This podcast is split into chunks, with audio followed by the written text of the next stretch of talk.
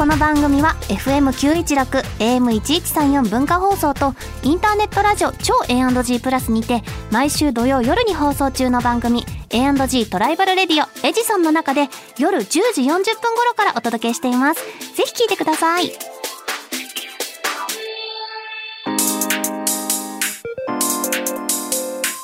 週刊秋田書店ラジオ編集部。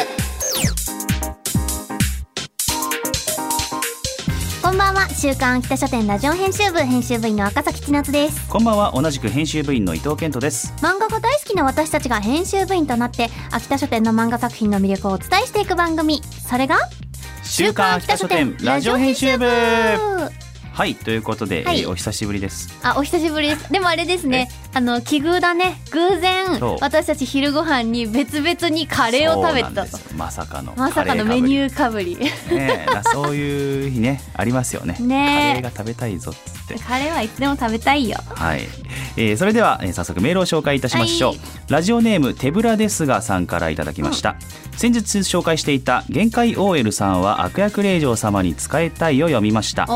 何より名取さんのお仕事スキルの高さにびっくりしました、うん。ぜひうちの職場に来てほしい。あとラピスとダイアナで名取さんの取り合いになりそうな終わり方だったので続きが気になります。ねこれえあそっちなんえだまさかのハーレムもの？そっちの？って。な ったよね。ちょっと意外な展開に走っていきそうですごい先が気になるなっていうそうなんですよ。そのままではいかなさそうですけどもね。そうそうそうそう、はい一体どうなるっていうので注目したいと思います、はいそれでは始めていきましょう週刊北書店ラジオ編集部スタートこの番組は秋田書店の提供でお送りします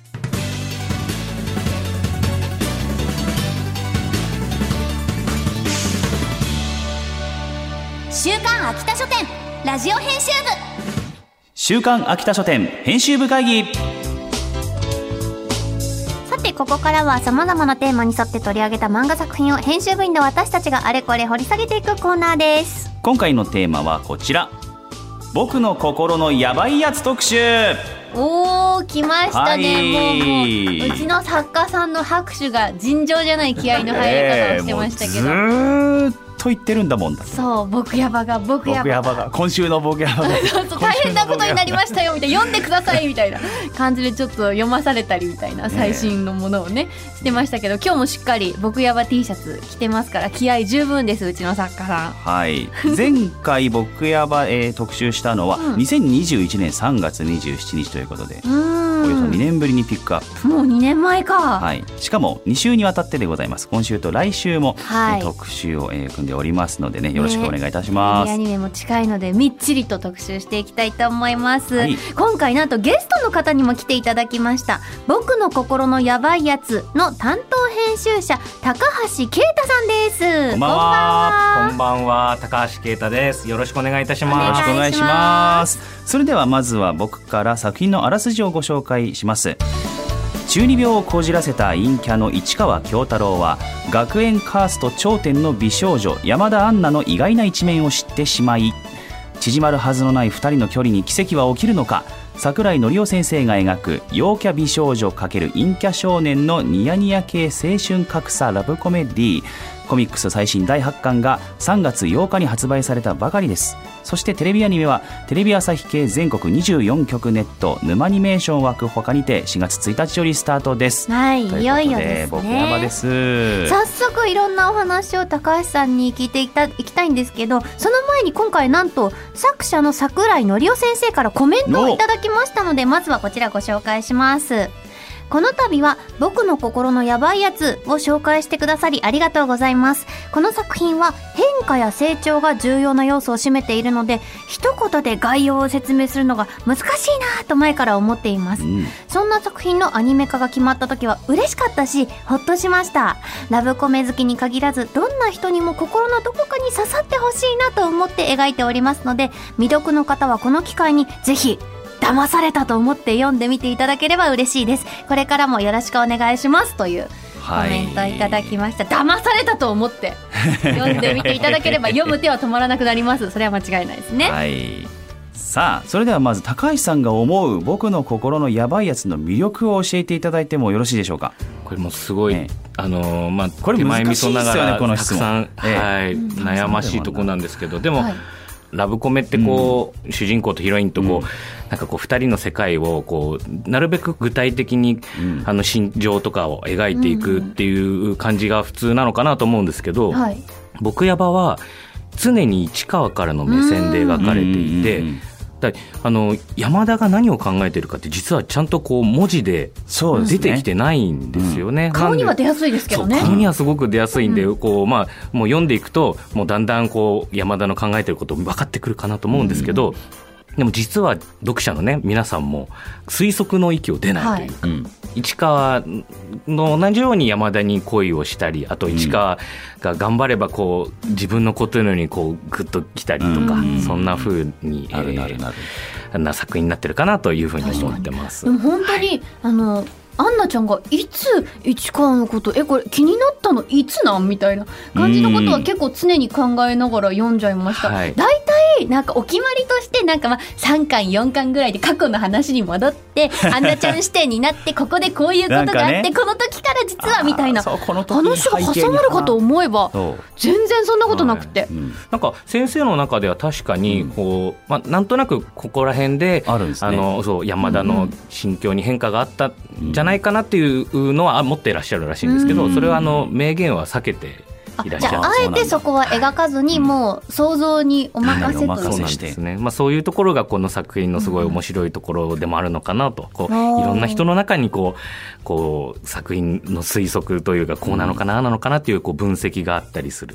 じゃあ打ち合わせの時にやっぱりそういう想像の余地は残していこうみたいな話はあったりとかするんですか、うんまあ、そういうわけではないんですけど、まあ、多分もう先生があのの頭の中で結構もう打ち合わせの時にはある程度決まってることが多いへーおーはい。じゃあもうそこでちゃんとこう決めてくるっていうことですねそうですね。どちらかというと何でも打ち合わせとかでもあの僕らはあのなんかこう熱い打ち合わせをするとかじゃなくて、はい。どちらかといえばあの雑談雑談。をしながらこう先生の世界観とかこの知識の部分とかこう先生が知らない世界をこうなんかこう雑談の中で話したりとかあとはまあそのもうほとんど恋バナみたいな感じですよね。この市川と山田これからどうなっていくのかなとかこうなったらいいなとかそんな友達の恋バナを話してるような感じ。打ち合わせです。僕や場を読んでるとこれ作ってる人たちは現役中学生なんじゃないかって錯覚 に陥るんです。よすごいですよね。だからななんでこんなにリアリティを持って大人がこんな話をかけるんだろうっていう。ありがとうございます。その恋バナから生まれているですね。でも正直私あえ男子中学生でこんなことばっか考えてんの？みたいな。に思いました、えっとそうどうですね。なんですか？こんな女子見てこんなことばっか考えてんのかみたいな。ねえいやもうでも僕もなんかすごい勉強になると言いますか、ん。まあなんかこうあのネームとしてこう先生から上がってきた時にこう僕にはそんな過去はないはずなのになんかあの、うん。こんなことがあったような気がしてくるんですよね。あ不思議な記憶にないはずの記憶。そうなんですよ。懐かしいという甘酸感情っぱい記憶が。そんなあこ感じがありますね。ううーんああそうなんだ。ちなみにですけど打ち合わせがきっかけで生まれたエピソードとか生まれたキャラクターってありますか？これがですね、まあ、あの今話にはありましたけど、うん。その打ち合わせの時には割と内容決まっているので、うん。まあ、もう先生の中に明確にその世界観キャラクターみたいなものがもう終わりになるので、うん。そこでなんかこう生まれたっていうものはないんですけど、ないいやそれもそれですごい話ですね。まあ、ただなんかこう先生結構そのほらいろんなそのさっきも話にありましたけど、うん。推測が成り立つみたいな作品なので、あの結構その先生よく言われるのはそのちょっと分かりにくいんじゃないかとか気にされることが多くて、おーだからそういう意味ではこう結構編集の反応とかを見てらっしゃるんじゃないかなという気がしますね。どれだけ分かりやすくしていいものかみたいなところで。そうですね。なるほど。この作品の一番この始まりの1話をあの読んだ時とかそういう最初のネームを見た時の感想とかっていうのは覚えていらっしゃいますか？あの僕が実は2代目の担当なんですけど、うん。うんはまあ、立ち上げのその初代の担当が言ってたのは結構その、いまあ、桜井のりお先生は今までそれまでこうギャグをうんうん。あの三つどもえですとかこう書かれていた作家さんだったので,、でまあ、突然なんかこのあのランチしようよっていうお誘いがあったらランチしようよへ でいざ行ってみたらいきなりドンってネームを見せられて、まあ、めすごい嬉しかったしびっくりしたと。でしかも、ギャグじゃなくてラブコメ会みたいな,、うん、なんかそこすごいびっくりしたって言ってましたね。はいいきなりってことあるんですね。ね。いやドン。いや編集者としてはでもやっぱり嬉しいですよね。そのね作家さんがこう、うん。もう自主的えに、ーネーム書いてきてくださるってなかなかやっぱそれはあのあなたと仕事したいっていうことですからね。そうか。ん。うん。熱い思いがあったんですね。きっとですね。えっ、とアニメ化が決まったのって大体どのぐらいのタイミングだったか覚えてらっしゃいます？そうですね。いつだったかな？もうでもあのアニメ化してほしい漫画ランキングとかでもあのあの1位いただいたりして、そうですね、はい、あのこういつなるかななるかなって、いまあ、今ようやくあの放送にもうすぐっていうか状態なのですごいなんていうかこう嬉しさとほっとした気持ちと、まあ、これ先生のねあのさっきのコメントとかぶっちゃいますけど、はいそんな気持ちですね。うん正直いけるっていう思いはあったり。うん難しいなとはでも思ったんですあそうなんですねやっぱり市川も山田もあの例えば市川には声変わりがあったりあそうでしたまあ、ね。ちょうどねまさに変声期というか、はい。うん。でやっぱり山田はその、ね、そのみん誰が見ても美少女にならなきゃいけなはい。いじゃないですか、すごい難しいのかなっていううん。気持ちはありましたけど最終的には本当に一番いい形に落ち着いたんじゃないかなっていう気がします。期待大ですね。はい。さあということで、えーさてゲストの高橋さんとは今週はそろそろお別れの時間なのですがまだまだお聞きしたいことたくさんありますので来週も来ていただきますよろしくお願いしますよろしくお願いします。それでは最後に改めてお知らせをお願いします。はい、えーというわけで「僕の心のやばいやつ」えーコミックス最新第8巻現在発売中ですテレビアニメはテレビ朝日系全国24局ネット沼アニメーション枠ほかにて4月1日よりスタートですぜひご覧くださいはい、ありがとうございあります。がとうございます今回のゲスト、秋田書店の高橋啓太さんでした。ありがとうございました。ありがとうございました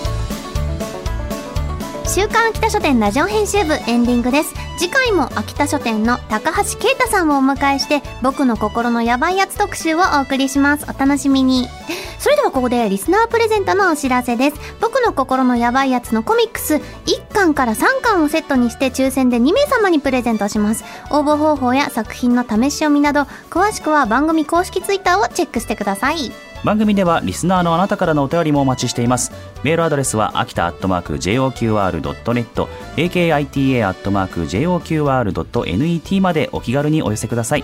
またこの番組のアーカイブがポッドキャスト QR その他各ポッドキャスト配信サービスにてお聞きいただけます。こちらも詳しくは番組ツイッターをご確認ください。それではお時間になりました。週刊秋田書店ラジオ編集部。お相手は赤崎千夏と伊藤健人でした。また来週この時間にお会いしましょう。バイバイこの番組は秋田書店の提供でお送りしました。